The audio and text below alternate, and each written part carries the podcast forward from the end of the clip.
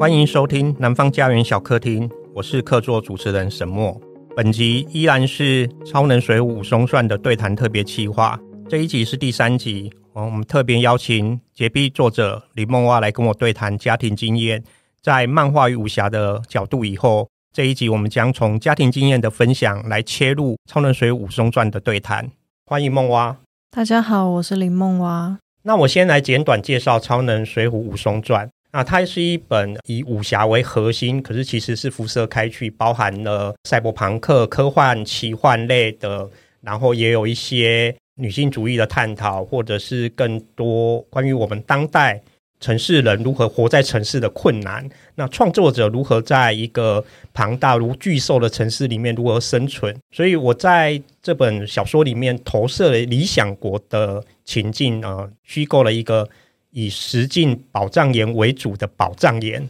然后它是发生在末日的故事，也就是说，我们不知道那是几十年或几百年后的一个末日的故事。在那个故事里面，全世界因为核战而毁灭，那台北变成超台北，那这个超台北有一些超能力者用了一些方法让它保存下来。那在这个过程里面，有另外一群义士，有点类似水浒英雄，因为他是超能水浒变态于水浒传。这群水浒英雄的能力是，他们有一些特殊的能力，可以用来对抗这一些以科技工业为主的超台北。那这群人就是宝藏岩。那我当然把这些宝藏岩投射成我身为创作者的心情，所以它其实是一个艺文的圣地或者是乐园。这也符合我们现代对宝藏岩的认识。那当然，它是一个后末日版的宝藏岩。所以，《超能水浒武松传》的背景大概是这样子的一个状态。那本周的主题是家庭经验。家庭经验的部分，呃，我邀请梦蛙，是因为我们共组了一个家庭。那在共组家庭的过程里面，我们发生了很多磨合，以及在相爱的人，爱如何成为一种伤害你最爱的人的武器？你如何把这一些武器消化掉，变成自己可以承受，以及对方也愿意忍受？乃至于那一个忍受会变成是一种自然的接受的状态，我想是需要很长期的一个沟通跟复杂的呃双方的互相切入以及进出的呃可能性这样。那所以在本周的主题里面，我会先我们会先从简单的家庭经验的分享。那在家庭的经验的分享之前，可能我们先来谈谈看最近刚上迪士尼家的。一部美剧《西游 A B C》，那它的主演者是杨紫琼，以及他早前因为《妈的多重宇宙》获得奥斯卡影后的作品。我们先从这个非常华人家庭经验的美剧跟美美国电影来讨论我们对家庭经验的理解。那是不是先请梦蛙开始，先讲一下《西游 A B C》以及《妈的多重宇宙》你的看法，或者是在这里面你感受到了什么样的家庭挫败，或者是家庭任何呃恐怖的挤压感？好，那我先从《妈的多重宇宙》开始好了。我自己的想法里面，其实，呃，首先我要先说，我当然是很喜欢这部片的。它的各种翻转，还有它的意象，对我来说都很可爱、很有趣。就是把平常可能我们在漫画或者是在小说里面，或者是自己的想法里面，有可能会看到的那种意想不到的翻转，把它变成影像化，而且影像的很成功，也很可爱，这样子。可是同时，其实我会有一点点在看的时候会有一点不耐烦，但我的不耐烦可能是来自于它的写实感，包含母女之间的紧张感，还有她在一个妈妈在一个家庭里面的角色会有多拉扯、多紧张，还有多少的琐事这样子，它其实都会写实到让我有一点觉得距离太近了。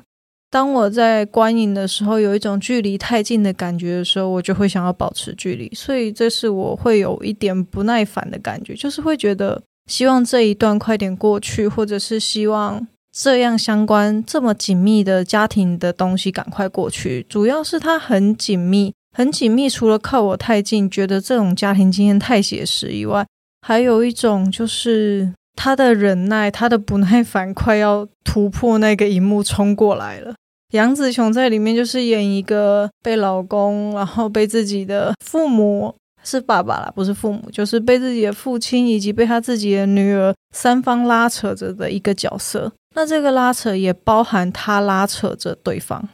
所以会让我有一种很既荒谬、好笑又紧张的感觉。对，然后《西游 A B C》的话，哈杨紫琼很有趣，她在里面扮演观世音菩萨。然后他一出场的时候，我真的是觉得好像也没有不行。就是他出场的那个当下，其实是孙悟空跟他儿子在打架，然后他一下来就把孙悟空打去旁边了。然后我就觉得这很符合啊，不需要如来佛打孙悟空，就是观世音菩萨也可以打他一脚。尤其这个人还是杨紫琼，他有谁不能打的？可是我觉得比较大、比较有趣的地方，其实是在于杨紫琼扮演的这个角色，其实是相信，就是孙悟空跟他的小孩两个人之间的意见剧烈的分歧。因为呃，我就不剧透，但是就是有原因，所以他们的观念就是剧烈的分歧，然后两个人都想要去做自己相信的事情。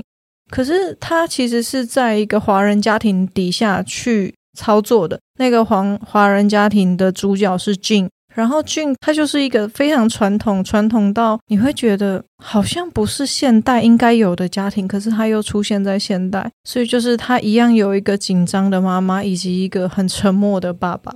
就是所以第一集我刚开始看的时候，那种不耐烦的熟悉感就又上来了，因为会有一种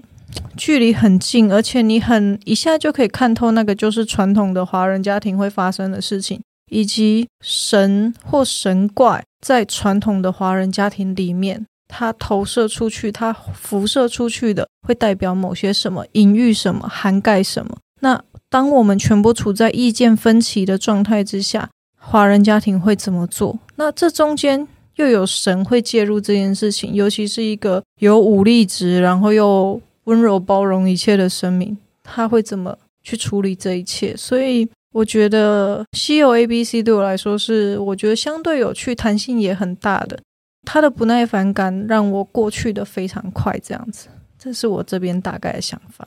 OK，好，那我也来谈谈《西游 A B C》，主要是《妈的多重宇宙》对，相信因为杨紫琼拿首位奥斯卡华的华裔的奥斯卡影后，这件事情让大家对《妈的多重宇宙》，尤其是他在台台湾的票卖座票房非常好，所以相信比较多人了解《妈的多重宇宙》。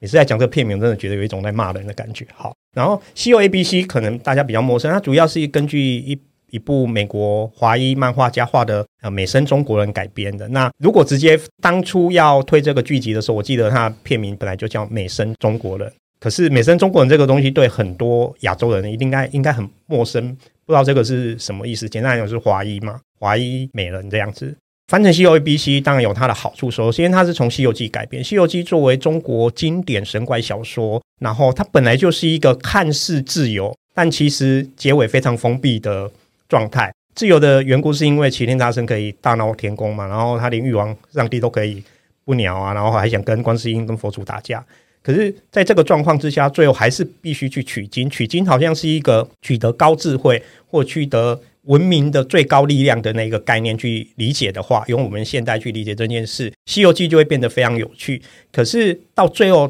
呃，齐天大圣这群人，这群妖魔还是被收编了，就像《水浒传》水浒英雄还是被收编。那那个收编你还是要排排站，玉皇上帝最大，或者是佛祖是另外一个极端。然后，但是玉皇上帝在道教这一块就是最大，然后齐天大圣不过就是在其中位阶并没有太高的状态，所以它本来就是一个探讨自由与封闭的。的小说，然后如果你把它融入到现代的美国华裔家庭里面，它会产生什么样的力量？我想这是《西游 A B C》最让我呃兴奋的地方，因为那个兴奋在于台湾可能对呃所谓的华裔家庭、美国华裔家庭并没有那么熟悉，以至于很多人在看《西游 A B C》可能不知道他在干嘛。可是你们可以，当我们可以代换式的去思考，你活在一个要求你们白人化。要求你黑人化，要求你所谓美国梦化的一个国度里面，你想要保持华人的那一种，不想要多说一些什么，保持你的内向内向感，可不可以？我们在《西游 A B C》里面就看到男主角或男主角爸爸会一直活在这种紧张的压力之下，就是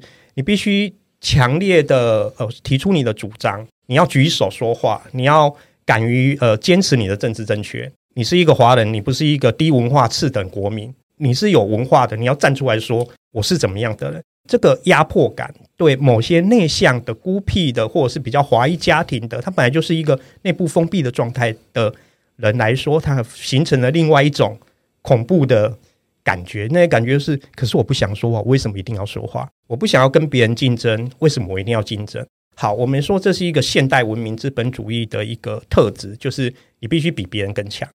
可是强这件事到底要如何定义？我想西游 A B C 透过神明。降生到人间这件事情，然后跟华人家庭做一个对话，是产生一个丰富的子序的。那个子序在于说，呃，身为华人，尤其是我们台湾人，也各自有每个家庭各自有各自的紧张感，然后那一个紧张感的面向都不一样。有些爸妈会用自己的缺失匮乏去要求小孩，我读书读得不够高，所以我的小孩必须是大学毕业，必须是研究所毕业，然后他们会疏忽掉一个现实是。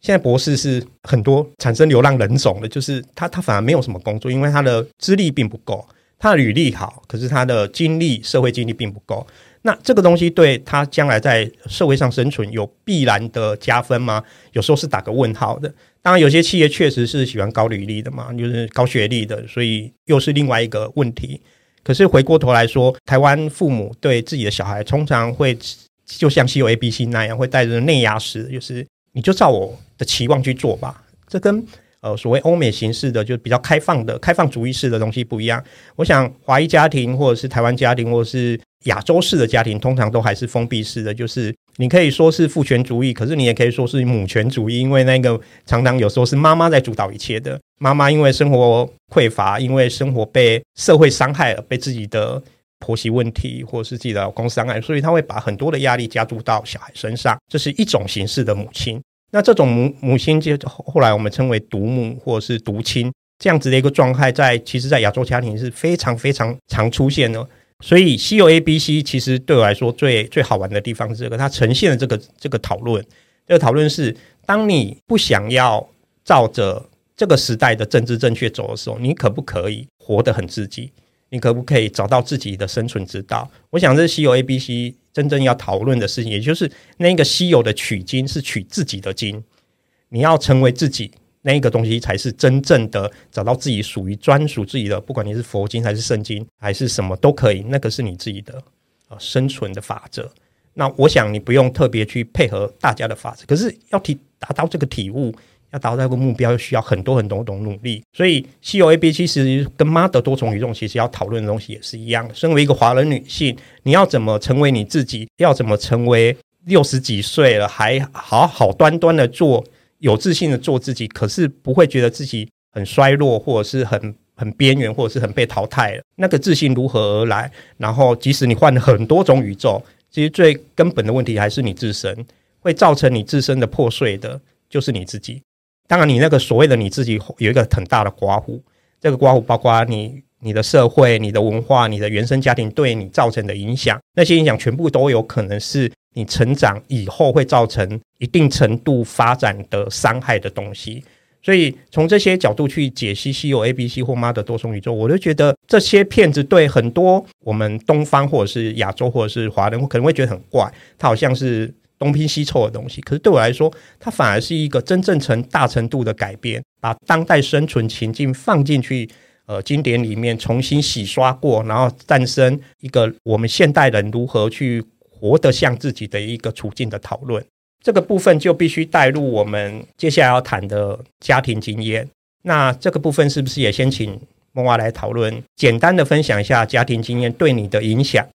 我觉得每个人其实都会很大程度，已经不是一定程度，而是会很大程度的受你原本成长的地方影响。有些人可能不是家庭，但是如果一般来说，如果是家庭的话，基本上你成长的地方就会带给你，你甚至无法否认的影响。像比如说，在我成长的状况里面，我会一直一直，我会觉得。沟通不在我的观念里面，对，就是我会比较是处于一个哦，长辈或者是我成长的家，我周遭的人，他跟我说了什么，我就去做，或者是说我要做什么不做什么，这比较是我在那个环境里面自然而然就长出来的东西，就是嗯，我不用说，我就是听了我就去做，或者是我不做，但我也不说为什么我不做。对，我比较有的有的经验会是这样，沟通比较是没有的这个概念。可是比较有趣的事情是，当我走出那个地方，走出我家，然后去面对外对面的人的时候，我就会自然而然的就开始沟通。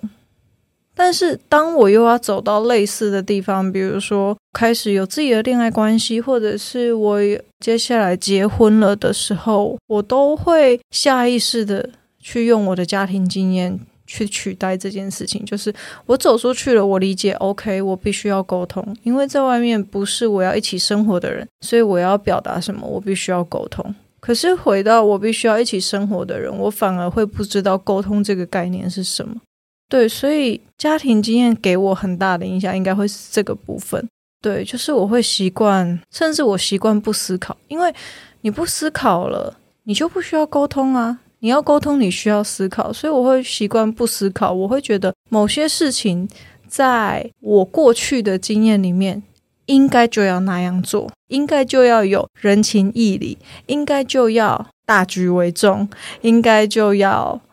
做很多忍让。可是事实上，忍让可能是我后来。开始学会沟通，对亲密的人也要沟通之后，忍让其实才是我最讨厌的一件事情。就是我发现我完全没办法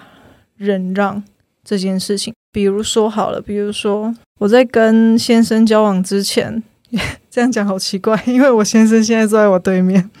好，就先这样说好了。就是我在跟先生交往之前，我有直接告诉他，我这个人最大的底线是什么。他绝对踩都不能踩一下，比如说哦，我讲了有一个很明确的例子，就是我绝对不能接受第三者，就任何形式的出轨我都不能接受，任何形式。我跟他说，如果你不想要再继续走下去，你就直接告诉我，我也不会缠着你。但如果他敢让我们两个之间的感情有别人的话，那我可能就会让他过得很难过。这样子，我会很明确的先告诉他这件事情，然后。一再一再的跟他确认，一再一再的提醒他：你如果可以接受这件事，我们才在一起。当时候的第二件事情，其实是因为跟先生之间有一些年龄差距，所以我跟他确认的第二件事是，就是他是以结婚生子为目的的吗？为目的来跟我交往吗？如果是，就可以先分手，不用交往没关系，因为我不想结婚生子。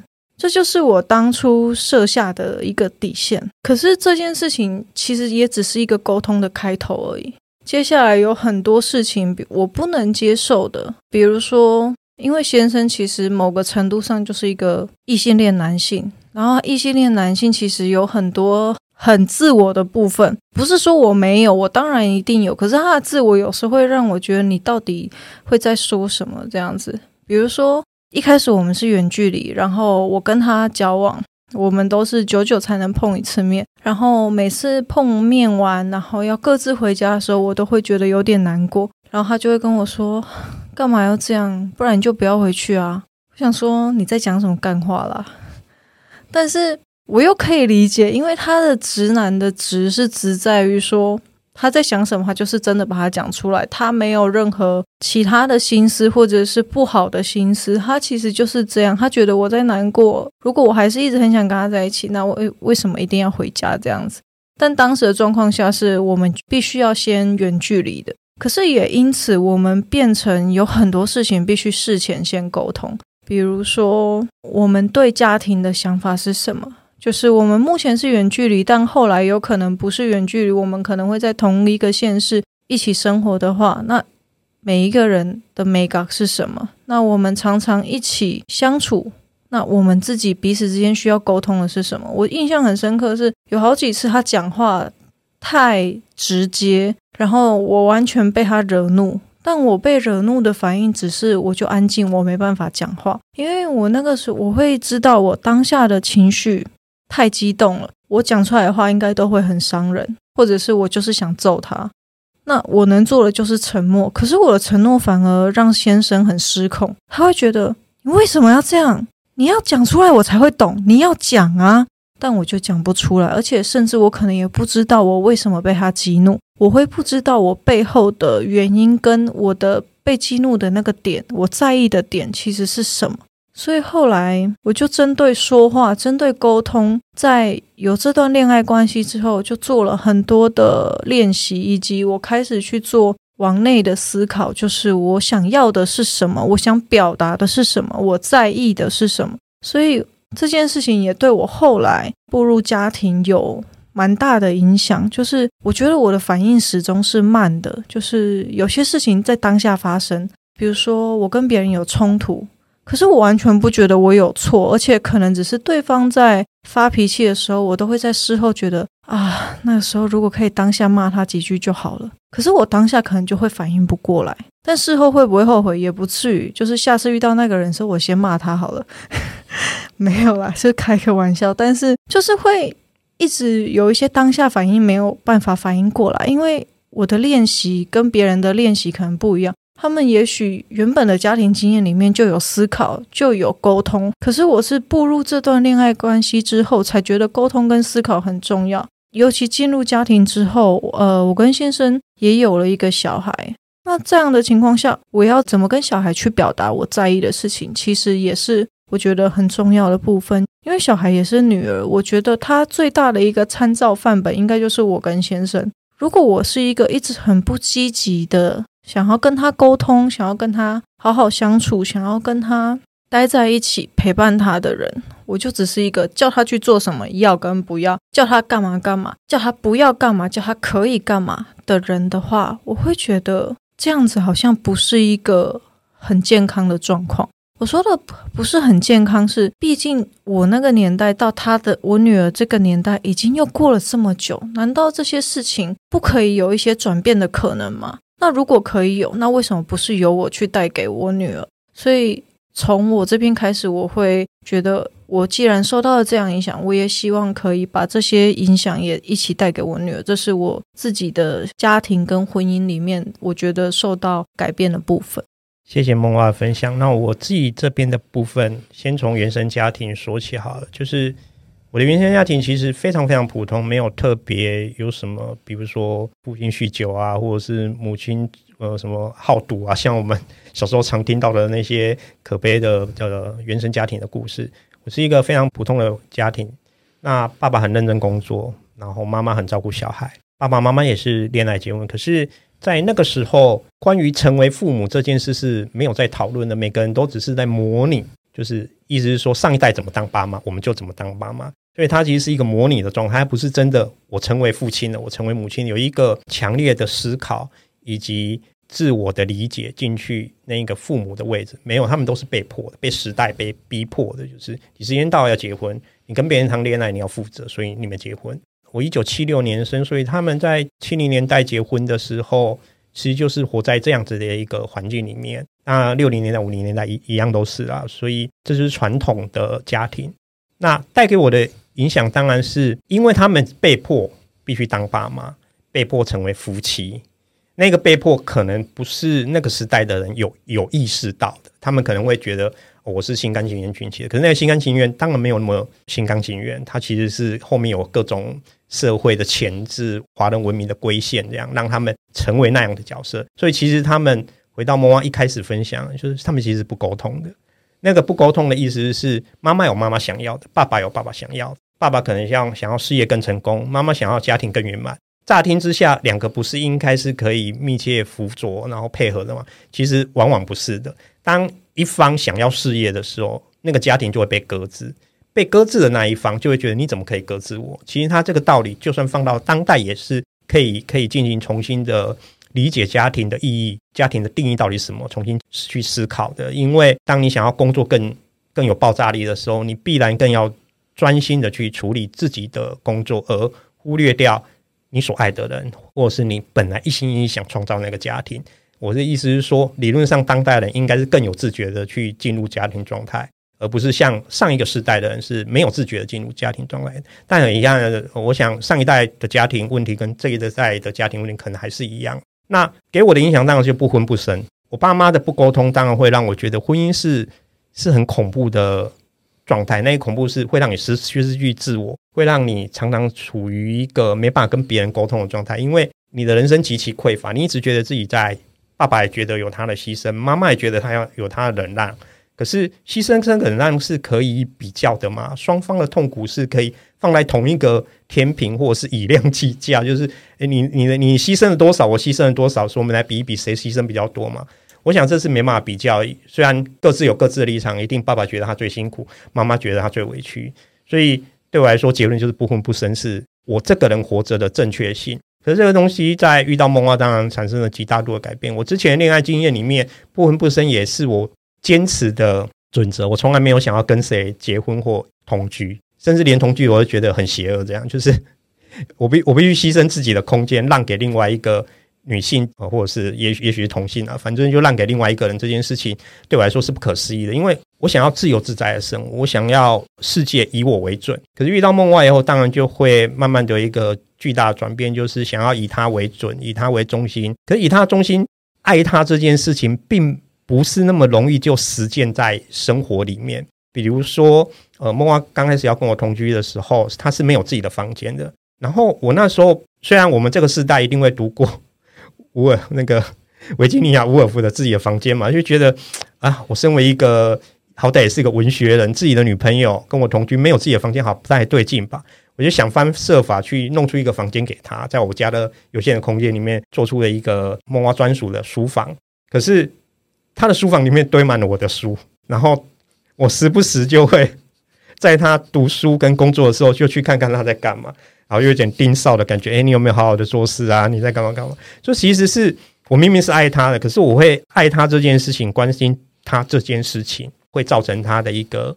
呃生活上的压力。而这个东西回到家庭经验来说，常常不管是哪一种长辈，爷爷奶奶、外公外婆啊、爸妈、爸爸妈妈、兄长，常常会以爱为名，对小你一辈的人，或是你的弟弟，或是你的儿子、女儿、你的孙子，造成一定程度的损伤，而且那个损伤是双方都不自觉的。我觉得家庭经验。对我来说，在经过了这么漫长的人类文明的进展以后，我们对家庭始终理解的不够多。虽然有更多关于家庭的探讨，可是那一个家庭的探讨常常是重来一次的，因为你没有真的成为爸妈，所以你不知道怎么样当别人的爸妈。可是我们又没有上一个轮回的记忆，让自己知道，哎，我是怎么样当人家的儿子女儿，所以我这一世要怎么当好儿子女儿，我们也没有这种记忆。所以每次都是重来的，每次都是被阻断的，都是等你成为爸妈以后才意识到为什么爸爸妈妈会这样，以前他们会这样。可是难道我们就要继续跟上一代一样吗？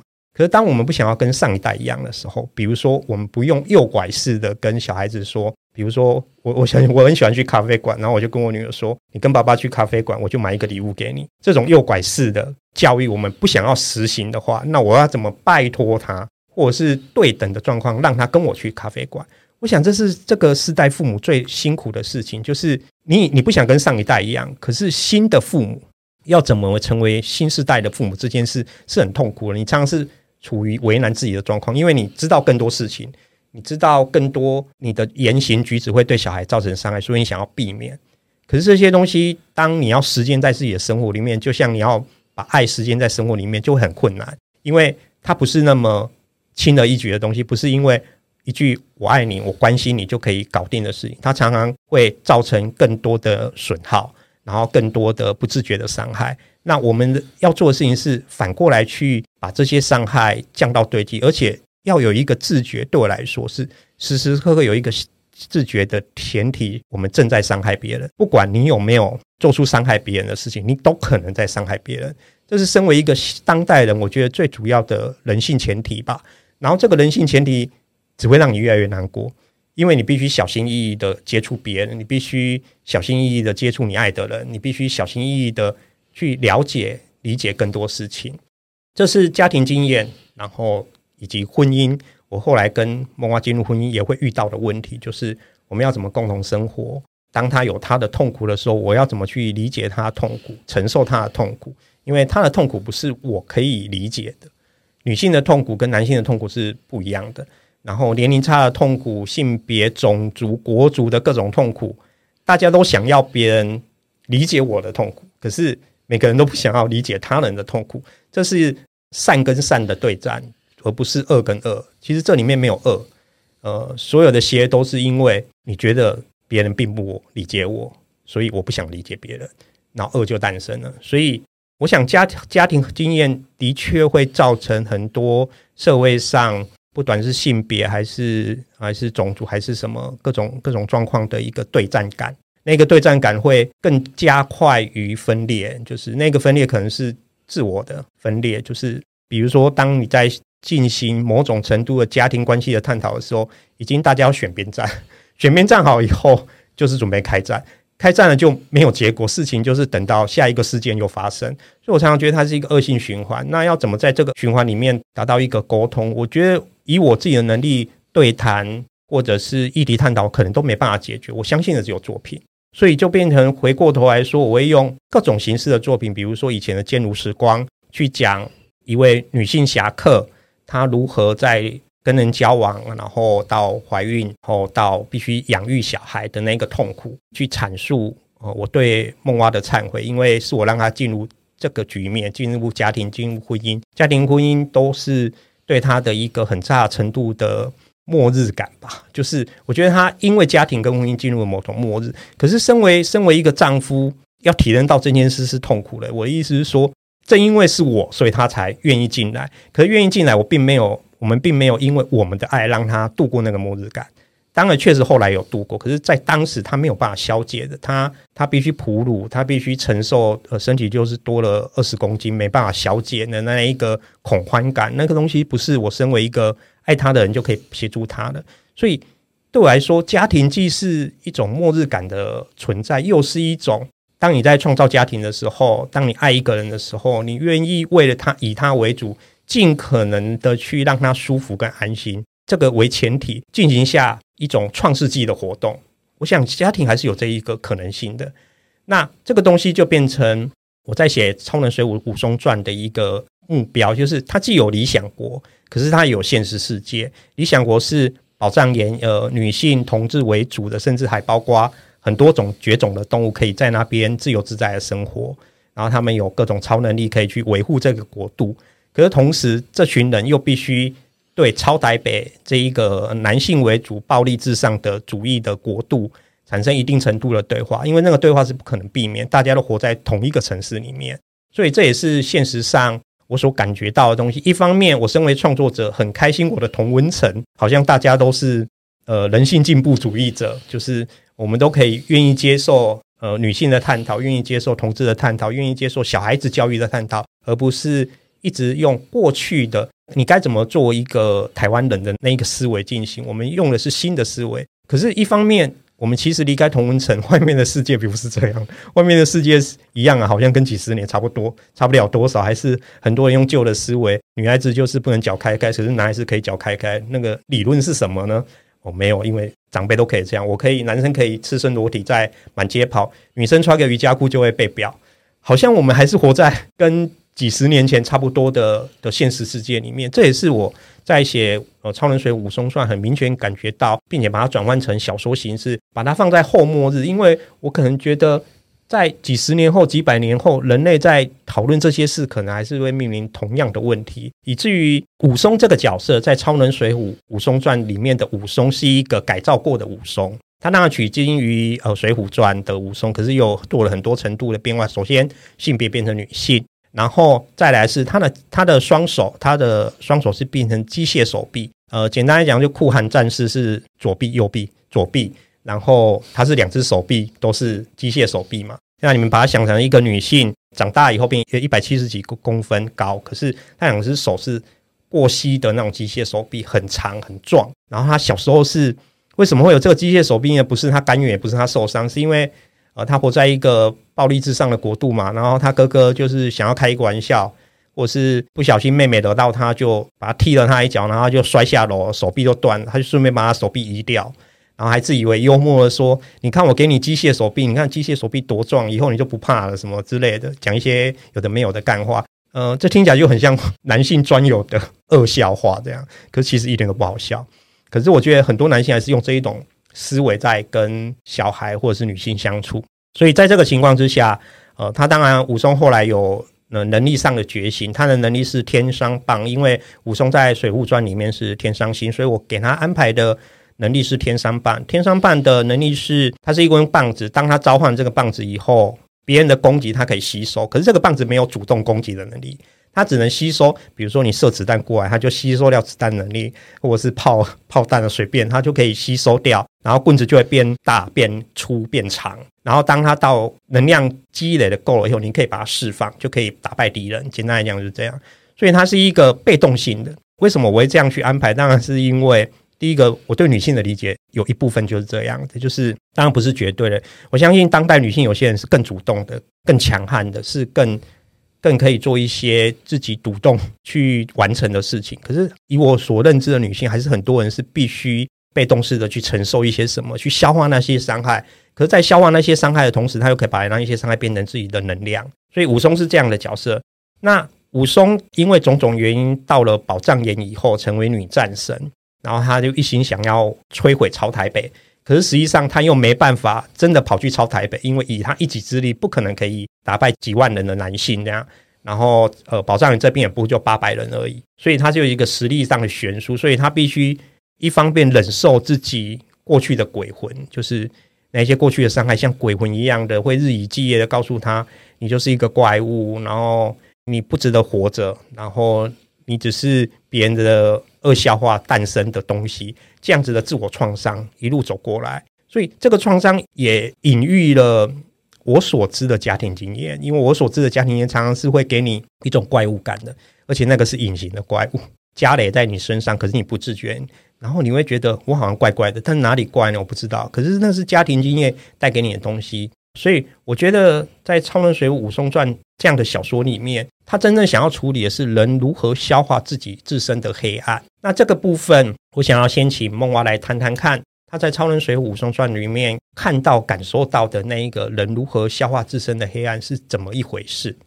好，我觉得这边的话，我其实对武松有很几个很大的印象是。这几个印象其实也是我最喜欢这本书的几个我觉得很重要的主轴。第一个其实是刚沈墨有提到，就是他的最大的愿望其实是就是杀回去朝台北，把那群人全部杀掉这样子。可是其实不论他是因为做不到，还是是因为各种原因，比如说他不想要连累宝藏岩的人等等的，所以他没有这样做，他就是忍耐这个欲望。他忍耐，他想要报复，他想要杀死那些人的欲望，这是一点。还有一点是，嗯、呃，他的武器其实是一个呃累积积累到一定程度，然后爆炸的攻击性武器，这样。然后可是又无法主动攻击。我觉得这个设定真的是一开始看到的时候讲难听点，我觉得好鸡歪哦，就是真的就是女生会有的武器，就是女生会不会主动攻击人这件事情。有可能有几率，但我目前为止我基本没看过这样子。为什么我们会这样？我觉得我不是说我们，我没有代表其他女性，我只是说我以我个人来说，我也不会这样做。我觉得主要很大一个原因是，这还是家庭经验带来的，这还是你从小成长的环境带来的。你从小成长的环境不会是你所选择的，它是你与生俱来的。可是，你可以选择的部分来自你离开那个家之后。当然，当然有可能有不一样的家庭环境，它让你从一开始就可以有所选择，所以你不用离开那个家，你也可以得到你想要的，因为你知道你想要的是什么。可是，很多人都是从离开那个家，或者是离开那个地方之后，你得到不一样的刺激，甚至比如说武松，他离开超台北之后，他去到宝藏岩，他得到的是什么？他得到的是尊重，他得到的是很多人会照顾他，他得到的是他的能力，还有他可以变得越来越强。还有，就算他不管他有没有变得越来越强，大家都还是接纳他，大家都还是喜爱他，没有人会对他指指点点，没有人会要他做这个做那个。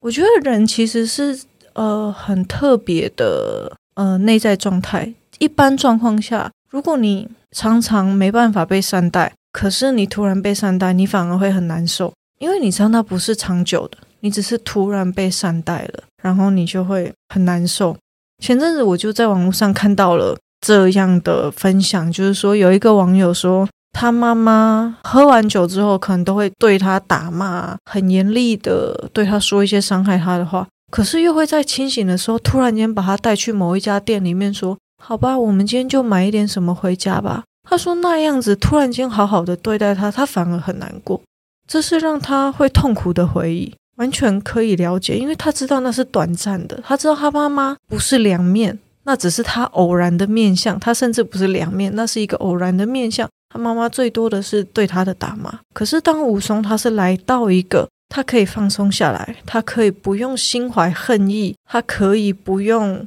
暴力生存下去，就可以被尊敬，就可以被爱、被尊重、被接纳，而且大家都相处得很好，对他非常友善的地方的时候，他还是一定会选择暴力以待过去的鬼魂吗？他会选择这样回应吗？我觉得这其实是。会受到很大的影响的，就是说，当你有自己的选择的时候，它才会成为两条路，一条是它可能是充满祝福的创世纪，一条是可能像是诅咒的末日，而且这个选择可能不是立即的。为什么我说不是利己的？因为武松尽管去到这样的一个对他友善又充满爱的地方，不用电也可以生活得很好的地方的时候。他有一开始就变得很好吗？他有一开始就立刻可以接受自己是可以被爱、自己是可以被尊重的对象吗？他可能没办法，这中间是需要一个转换期的，因为过去的事情在他身上累积非常多。对，所以在这样的情况下，他会对自己的选择，他要不要选择自己？他要不要选择让自己过得好，让自己让他在意的人事物过得好这件事情？其实可能会是他之后更重要的面向，而不是他可能还会。当你知道你已经可以过得好了，你还是转过头去说：“嗯，不行，我要跟过去一决死斗。”这样子，一般比较不会是这样，因为你已经知道你有被善待的可能。对，所以我在《武松传》里面看到的比较会是这些面向，就是他不是只有跟女性有关，他其实是跟一个人在情感上的成长，以及他可不可以。被友好的接纳以及对待有很大的关系，就是我觉得这甚至无关性别或者是无关老幼，基本上一般的人在过得很不好之后被善待，长期的、一直的，就算他状况不好也会被善待的情况下，他们慢慢都会可以释出自己原本的样子。在写作《超人水浒武松传》的时候，感觉到因为疫情的关系，那是二零。二一二二应该是二零二一年写的这一本小说。那在疫情时期里面，各种东西隔离与封闭，那个封闭主义从刚刚讲的家庭经验已经移到整个社会了。然后这是必要的，以我们台湾人说，因为那个封闭主义，可能我们至少在前期是没有受到太多伤害的。虽然二零二二年到二零二三年，我们的一个整个社会付出的之前的美好梦幻正在崩毁，我们尝试尝受到了更多的现实感。可是，在早主要是早期是。受到比较低的伤害，所以当时在写的时候，我一直在思考一件事情：是写作是理想主义还是现实主义？我感受到的事情是，现实主义会让我们看到、感受到更多正在发生的伤害，我们可以去反思它，我们可以去透露它的存在，我们可以去理解，原来到二十一世纪这样的事情还是存在的。我们以为人性进步了，没有人人没有那么想要进步，因为当你进步了，你就会觉得很痛苦，因为你在为难自己。你在让自己受伤，因为那么多不好、不公不义的事情，那么多狗屁倒灶的事情正在发生，可是你无能为力。你最多就是呃，如果你是一个意见领袖，你可以发表意见，可是你那个发表意见可以改变什么吗？极其有限。所以在这种现实主义下，呃，写作好像显得更更苍白无力感。在我写了这么多、写了二十几年的小说里的呃生命经验里面，我感觉到好像很无力。可是同时，我又觉得。但写作这件事情，好像又有一种无论如何，你相信桃花源，你相信乌托邦，你相信乐园，你相信有一个地方可以让你生存下去，而且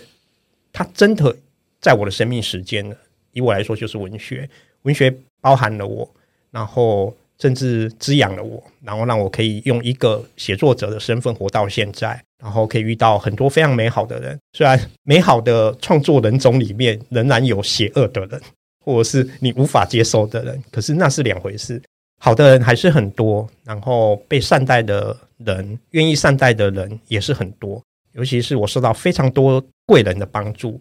然后在这个过程里面，呃，写作《超人水浒武松传》就会更感觉到，呃，我好像是。更偏向于相信理想主义的存在，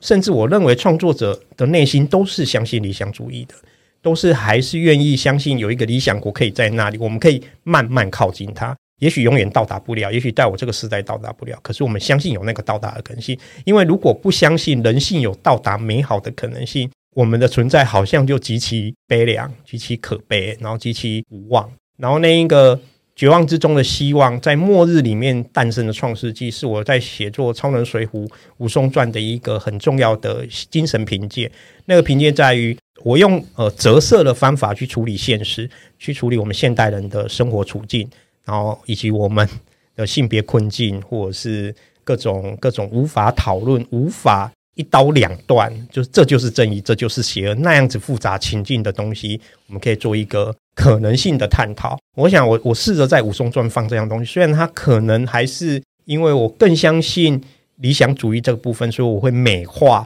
宝藏年这一块，超能水浒武松传这一个部分，因为它的前一集是超能水浒。那今年就是《超能水浒武松传》。那在这样的两本作品里面，后续我还想要探讨这一个处境到底会往哪里去？它是会更美好，还是会更悲惨？我我其实并没有那么清楚，因为我们一直知道人类是不断在进步，可是，在不断的进步的过程里面，都有一些反进步的力量会持续的出来。不管是呃人性上的认识，比如说我们要更尊重小孩，可是那个更尊重小孩，有些人就会说。我要当小孩子的朋友，但实际上你没办法当小孩子的朋友。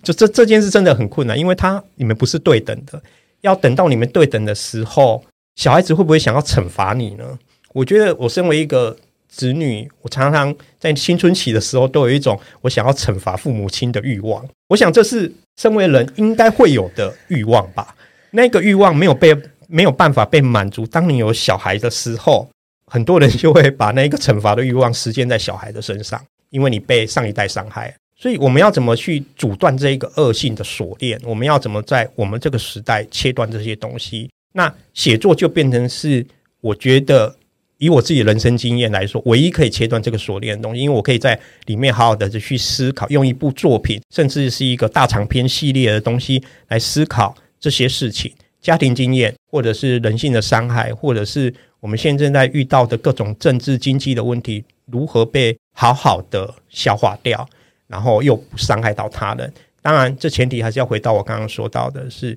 不管你做什么事，都会有人受伤。不管你抱持的多大的善意，你可能都正在用你的善意伤害人。你可能都在用你自以为是的幽默伤害人。你可能都在用呃你自以为高贵优雅的心灵伤害人。真正可怕的是这个东西，真正可怕的是善意与爱。当你转换了一个方向以后，它往往是最可怕的毁灭武器。那在《超能水浒武松传》里面，我其实就是在探讨这样子的一个复杂的情境，并且用通俗小说的形式，或者是超能力的形式，在末日世界的形式去讲述一个也许在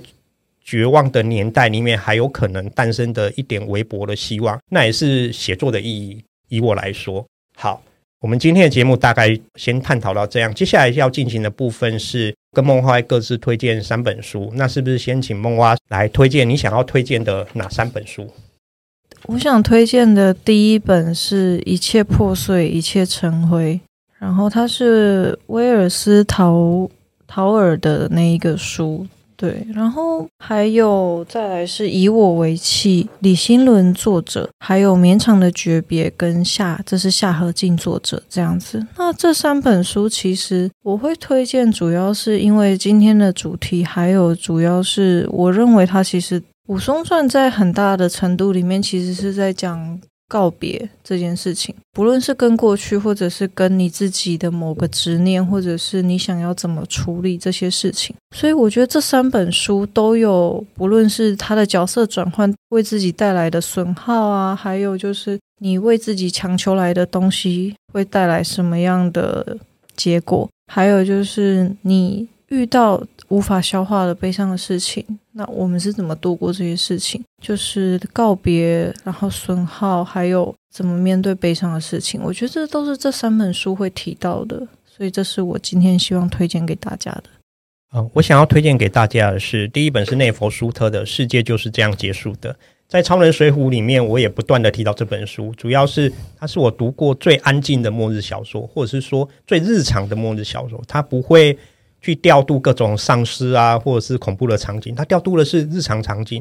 一群人知道一年后可能就是绝对的末日要来了，那这时间会怎么度过？然后这时间会像呃千万别抬头那么疯狂吗？没有，内弗舒特给我们非常安静的末日情境，这是我觉得。在我读过的末日小说里面，最打动我的一本。那其实是作者群有点长，呃，沈奕清、陈立文、叶嘉怡、张亦绚、何文伟、崔顺华、黄诗密的《Seven》。那《Seven》这本小说，它其实就是采取天主教教义七宗罪，呃，从骄傲啊，然后那个什么暴食之类的七宗罪去去谈小说集。那这是达瑞主编。然后我觉得《Seven》这一这一本有趣的是，比如说黄诗密的秀，就是像我刚刚讲，最后他就是。一直在惩罚男性，可是他在惩罚男性的过程里面，惩罚男性是一个秀，就像我们很容易在八厘米啊，或者是哪一些好莱坞电影里面看到那一些极其凌虐女性的电影，然后他把这个梗转换来过来秀，那我们女性也想看这样惩罚男性的秀，可不可以？可是，在最让我感觉到震动的是，在这过程里面，他还是不断的质问：可是为什么我们到底女性不能像男性那么直接，就直接揍人伤害就好了？其实他最后还是回到女性根底去讨论。那 Seven 里面有很多这样的作品，不管是家庭经验，或是母女经验，或者是情人、爱情、同志经验，用各种形式、七个角度、七种诠释、七种对，与其说是七宗罪，不如说是七种人性本质的探讨，去讲述女性或者是身为一个人如何面对这一些过程，或者是这一些伤害人的事情。好，然后最后一本书是呃《黑塔七部曲》。《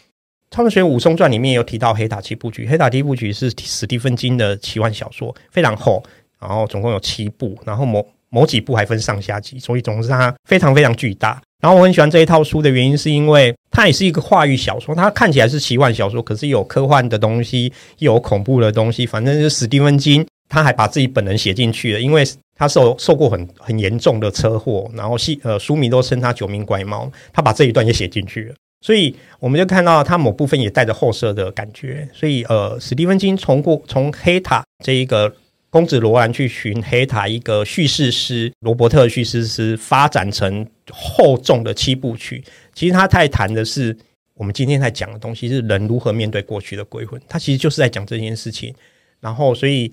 今天我想要介绍给大家的，其实也是非常扣合今天整个对谈。然后。节目的想要传达的那个中心意志，就是我们可以更像人，可是那个更像人，可能是要重新去定义的。我们要好好的活出当代人的样貌，可能是需要不断的呃实践、思索，乃至于理解自身、理解他者为起点去做的一个人类新起点的可能性。谢谢梦蛙今天跟我对谈。上期是刘季跟我对谈，以漫画与武侠的主题来对谈《超能水武松传》。本集是呃梦蛙跟我以家庭经验来对谈《超能武松传》。然后接下来是邀请注意文库的总编辑李佩群跟我以伤害这一个角度来谈这一本书，我们可以带来怎么样的一个丰富的可能性的讨论。那谢谢各位收听。南方家园小歌厅固定每周四更新最新消息，请见南方家园脸书及 IG。如果有任何想法，欢迎留言讨论。我们下集见，拜拜。